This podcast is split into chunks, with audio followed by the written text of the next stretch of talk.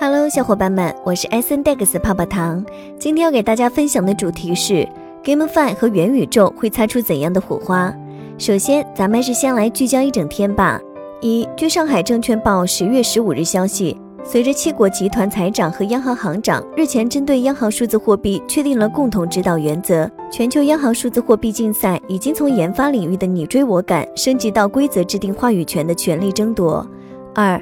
据 The Block 十月十五日报道，英国拍卖行苏富比推出名为“苏富比元宇宙”的精选 NFT 平台，用户可以查看拍卖中的数字艺术品，并了解 NFT 背后的收藏家和艺术家。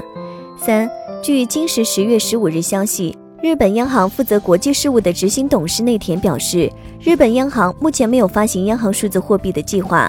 接下来的深度文章来自 Coin Telegraph 中文，敬请聆听。GameFi 和元宇宙都是2021年加密市场最受欢迎的概念之一。元宇宙是一个非常广阔的概念，很多人认为它将会是下一个百年人类叙事的重点。但由于目前技术的不成熟，元宇宙虽被诸多资本看好，但它依旧是摸不着、看不到的。我们只能在电影《头号玩家》《失控玩家》等文艺作品中窥得起一部分真貌。而 GameFi 是加密行业非常具体的落地方向之一。其是 NFT 发展的四个主要趋势之一，其他三个趋势分别为链上艺术品和生成艺术、NFT 头像社区以及传统艺术家和摄影师上传的个人作品。不过，GameFi 发展势头虽然迅猛，但依旧存在隐患，并可能在未来影响整个板块的发展。而元宇宙将成为解决 GameFi 问题的杀手锏。在传统游戏中，游戏道具和金币虽然在名义上属于我们，但真正在判断归属权时，公司往往会成为既得利益者。另外，各个游戏之间的互操作性也存在问题，而区块链游戏正在致力于解决这一点。之前的区块链游戏往往集中于 NFT 收藏和菠菜赛道。具体来说，链游最开始的形式便是 NFT 收集。加密猫引发了巨量的关注，但在狂欢后，加密猫也留下了一地鸡毛。不可持续的玩法导致加密猫无法在长时间捕获流动性和价值，这也注定了加密猫最后的低迷。而菠菜的玩法也是不可持续性的，缺乏大量流动性的支持，本质上就是披着炼油外衣的赌博。这些形式游戏之前在 EOS 上广泛存在，不过 GameFi 的出现正在解决这一不可持续的问题。GameFi 是 Game 与 Finance 的结合，其真正内核在于 Finance，也就是可持续的经济体系。因而，GameFi 才会衍生出 Play to Earn 的模式。本质上，GameFi 是一个金融活动，通过 Game 的形式来降低准入门槛的 Finance 活动。如果这个经济体系是可持续的，游戏便可以长时间生存下去。如果我们观察整体 GameFi 板块的发展，就会发现 GameFi 板块的断层非常严重，已经形成头重脚轻的格局。根据 CoinGecko 数据统计。位列总市值前五十的只有 X Infinity，其他 GameFi 协议虽然表现亮眼，但基本都处于总市值排名一百位之后，这与 GameFi 所引发的加密市场的创新潮流是不符的。当然，这并非在控诉 X Infinity 在 GameFi 板块的统治地位 X Infinity 的成功是加密市场发展的必然，但 GameFi 如果想要走向成功，就需要更多的创新以及龙头协议的出现。加密市场从不缺乏创新，GameFi 同样如此。目前，GameFi 领域已经涌现出非常多的新游戏，但是它们的发展依旧受到了以下因素的制约：一、门槛。加密行业和 DeFi 操作是第一道门槛，出入金渠道以及钱包的链上操作需要一定的学习成本，这对于行业外玩家的进入是致命的。不过，这可以通过简单的学习来解决。而接下来，玩家便需要花费真金白银来参与游戏。这对于很多玩家来说是无法接受的，类似于质押流动性挖矿，我们需要将 LP 资产锁定在智能合约中才能获得收益。GameFi 同样如此，但值得注意的是，GameFi 的形式与流动性挖矿稍微有一些不同。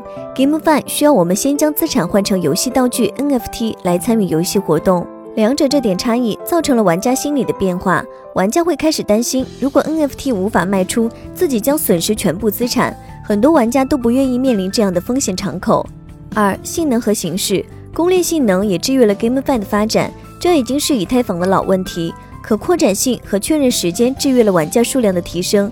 不过值得注意的是，由于区块链架构的问题，很多游戏形式并不适合部署在传统 Layer One 公链上，并且受限于之前的金融思维，导致目前大多的区块链游戏形式十分单一，无法为玩家呈现一个深度且有趣的游戏世界。对于玩家而言，这样的游戏非常容易会造成审美疲劳。虽然技术的问题可以通过技术手段解决，但流动性和玩家数量的问题则需要新形式的赋能来解决。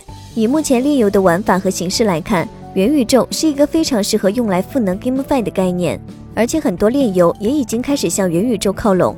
那么，元宇宙将会如何赋能 GameFi 呢？我们可以想象，存在一个可以容纳大量游戏的元宇宙。这个元宇宙支持开发者们在其中创造游戏，在这个元宇宙中的所有游戏都可以实现互操作性，即只需要一个高效的 NFT 市场便能够实现。同时，得益于元宇宙的支持，游戏之间也可以完成联动，不同的角色可以游玩其他游戏世界，就像儿童电影《无敌破坏王》那样。我们可以将其理解为元宇宙支持了 NFT 和游戏之间的互操作性，同时。元宇宙中，在实现互操作性后，我们将以整体的角度看待流动性。我们在玩一个新的游戏前，不需要再次购买新的角色和道具，通过使用原有的 NFT 资产，我们便可以轻松参与到全新的游戏中去。随着元宇宙的发展，通用的 NFT 便会出现。凭着通用的 NFT，我们便能够享受到元宇宙大部分的游戏服务。这意味着，在新游戏推出时，他们便会获得一个初始的流动性。如果游戏足够优质，流动性将会呈现正反馈循环，因此元宇宙本身也会出现更多的优质游戏，更多的流动性也会涌入元宇宙。此外，游戏是否好玩也是我们需要关注的重点。虽然 GameFi 的重点是 Finance，但是 Play to Earn 本身而言只是一个金融行为，无法促成大量游戏玩家的涌入。在 Play to Earn 的行列中，大多都是投机者或者受限于地区经济而前来赚钱的打金工作者，因此 Play to Earn 的模式才会在东南亚盛行。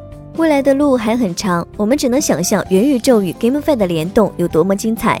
但是具体的实现路径还需要我们共同探索、共同努力。以上内容作为一家之言，仅供参考。好了，本期的节目就到这里了。如果喜欢泡泡糖为您精选的内容，还请帮忙多多转发。祝大家周末愉快！那咱们下期再见，拜拜。